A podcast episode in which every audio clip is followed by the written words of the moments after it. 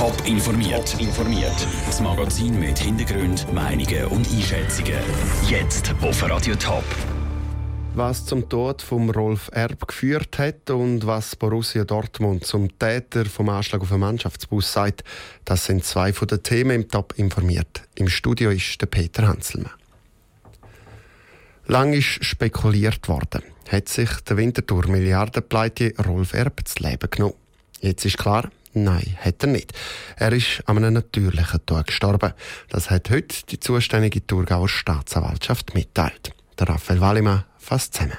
Es gebe keinen Hinweis auf einen Suizid und auch keinen auf Fremdeinwirkung, heisst es in der Mitteilung von der Staatsanwaltschaft.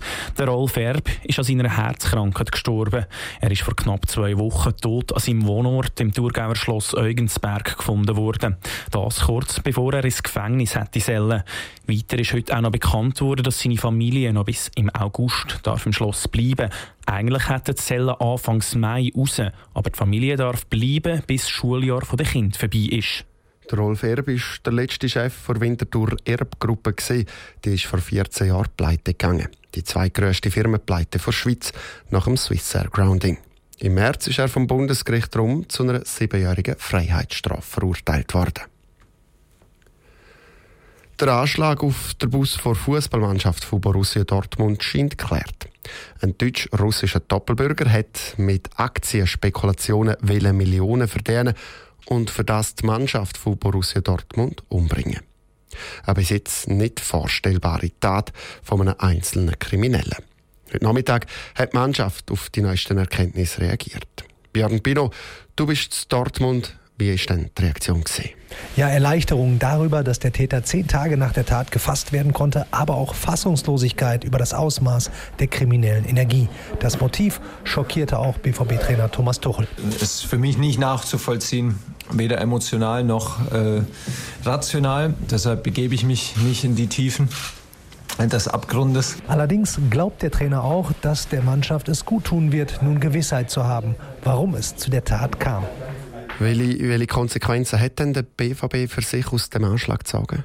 Nun, der Personenschutz rund um die Mannschaft ist natürlich erhöht worden. Zurzeit wird das Team fast immer von schwer bewaffneten Polizisten begleitet. Das soll ganz klar ein Sicherheitsgefühl vermitteln. Allerdings wissen so natürlich auch immer alle im Team, dass es nach wie vor eine besondere Situation ist. BVB-Sportdirektor Michael Zorg. Ob es jetzt ein terroristischer Anschlag war, das ist äh, genauso krank und kriminell wie hier äh, reine Habgier. Ich meine, dass die die Welt immer verrückter und kränker wird, das ist jetzt keine ganz neue Erkenntnis, müssen wir leider einfach konstatieren. Wir müssen, wir müssen damit leben, wir müssen damit umgehen. Und Björn, wie schwierig ist denn jetzt die Situation zehn Tage nach dem Anschlag und jetzt, wo eben offenbar der Anschlag geklärt ist, für die Spieler? Ja, es ist immer noch ganz schön kompliziert. Deshalb werden die Spieler nach wie vor auch noch psychologisch betreut. Keiner ist bisher wieder richtig frei im Kopf bei Borussia Dortmund. Das bestätigte auch BVB-Trainer Thomas Tuchel nochmal. Weil das so ist, geht die Mannschaft vor dem Spiel morgen gegen Gladbach auch nicht ins Hotel wie üblich, sondern die Spieler dürfen bei ihren Familien übernachten. Beim BVB ist man aufgrund des Anschlages nach wie vor vom Tagesgeschäft Bundesliga ganz, ganz weit entfernt aus Dortmund, der Björn Pino. Es gibt eine Richtungswahl, und zwar nicht nur für Frankreich. Am Sonntag ist der erste Wahlgang der französischen Präsidentschaftswahlen und ein Thema spaltet das Kandidatenlager besonders. Die EU-Politik. Und auch wenn die Schweiz bekanntlich ja kein EU-Mitglied ist, auch die Schweizer Außenpolitiker schauen gespannt auf Frankreich. Welche Bedeutung sie der Wahlen zu Frankreich geben, im Beitrag von Vera Büchi. Mit dem Linksaußenkandidat Jean-Luc Mélenchon und der Rechtspopulistin Marine Le Pen sind zwei scharfe EU-Kritiker unter den Favoriten. Zu denen gehören auf der anderen Seite auch zwei EU-freundliche Kandidaten, der parteiunabhängige Emmanuel Macron und der konservative François Fillon. Die Franzosen entscheiden also auch, wie das Verhältnis zwischen Frankreich und der EU in Zukunft soll aussehen an der Zusammenarbeit von Frankreich mit der Schweiz dürfte die Wahl aber nicht viel ändern, findet der Zürcher SP-Nationalrat Martin Neff. Es sind unsere Nachbarn. Italien, Deutschland, Frankreich, Österreich, Liechtenstein und mit denen schaffen wir so, so oder so zusammen. Ich glaube wir haben jedes Interesse als Schweizerinnen und Schweizer, dass es eine starke Europäische Union gibt, Europa gibt. Und ohne Frankreich wäre eine starke EU nicht mehr denkbar.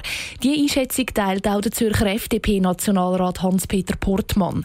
Er hofft zwar darauf, dass am Schluss kein extremer Kandidatsrennen macht, aber er sieht in der Europa kritischen Stimmen auch einen Vorteil für die Schweiz. Wenn jetzt ein zweites Land in Frankreich, nachdem Großbritannien der Austritt aus der EU beschlossen hat, in Richtung Nationalismus geht, wird das heißen für die EU, dass sie sich grundlegend muss reformieren muss. Und das heißt eben nachher auch für die Schweiz, dass wir dann viel in einer besseren Verhandlungsposition sind. Und so können die Schweiz gerade im schwierigen Zuwanderungsdossier profitieren, meinte Hans-Peter Portmann. Das liegt zurzeit nämlich immer noch ungelöst zu Brüssel der Beitrag von Vera Büchi. Übermorgen am Sonntag ist dann also der erste Wahlgang. Schafft keiner der Kandidaten das absolute Mehr, treten die zwei mit dem besten Resultat im zweiten Wahlgang nochmal gegeneinander. Top informiert, auch als Podcast. Mehr Informationen gibt es auf toponline.ch.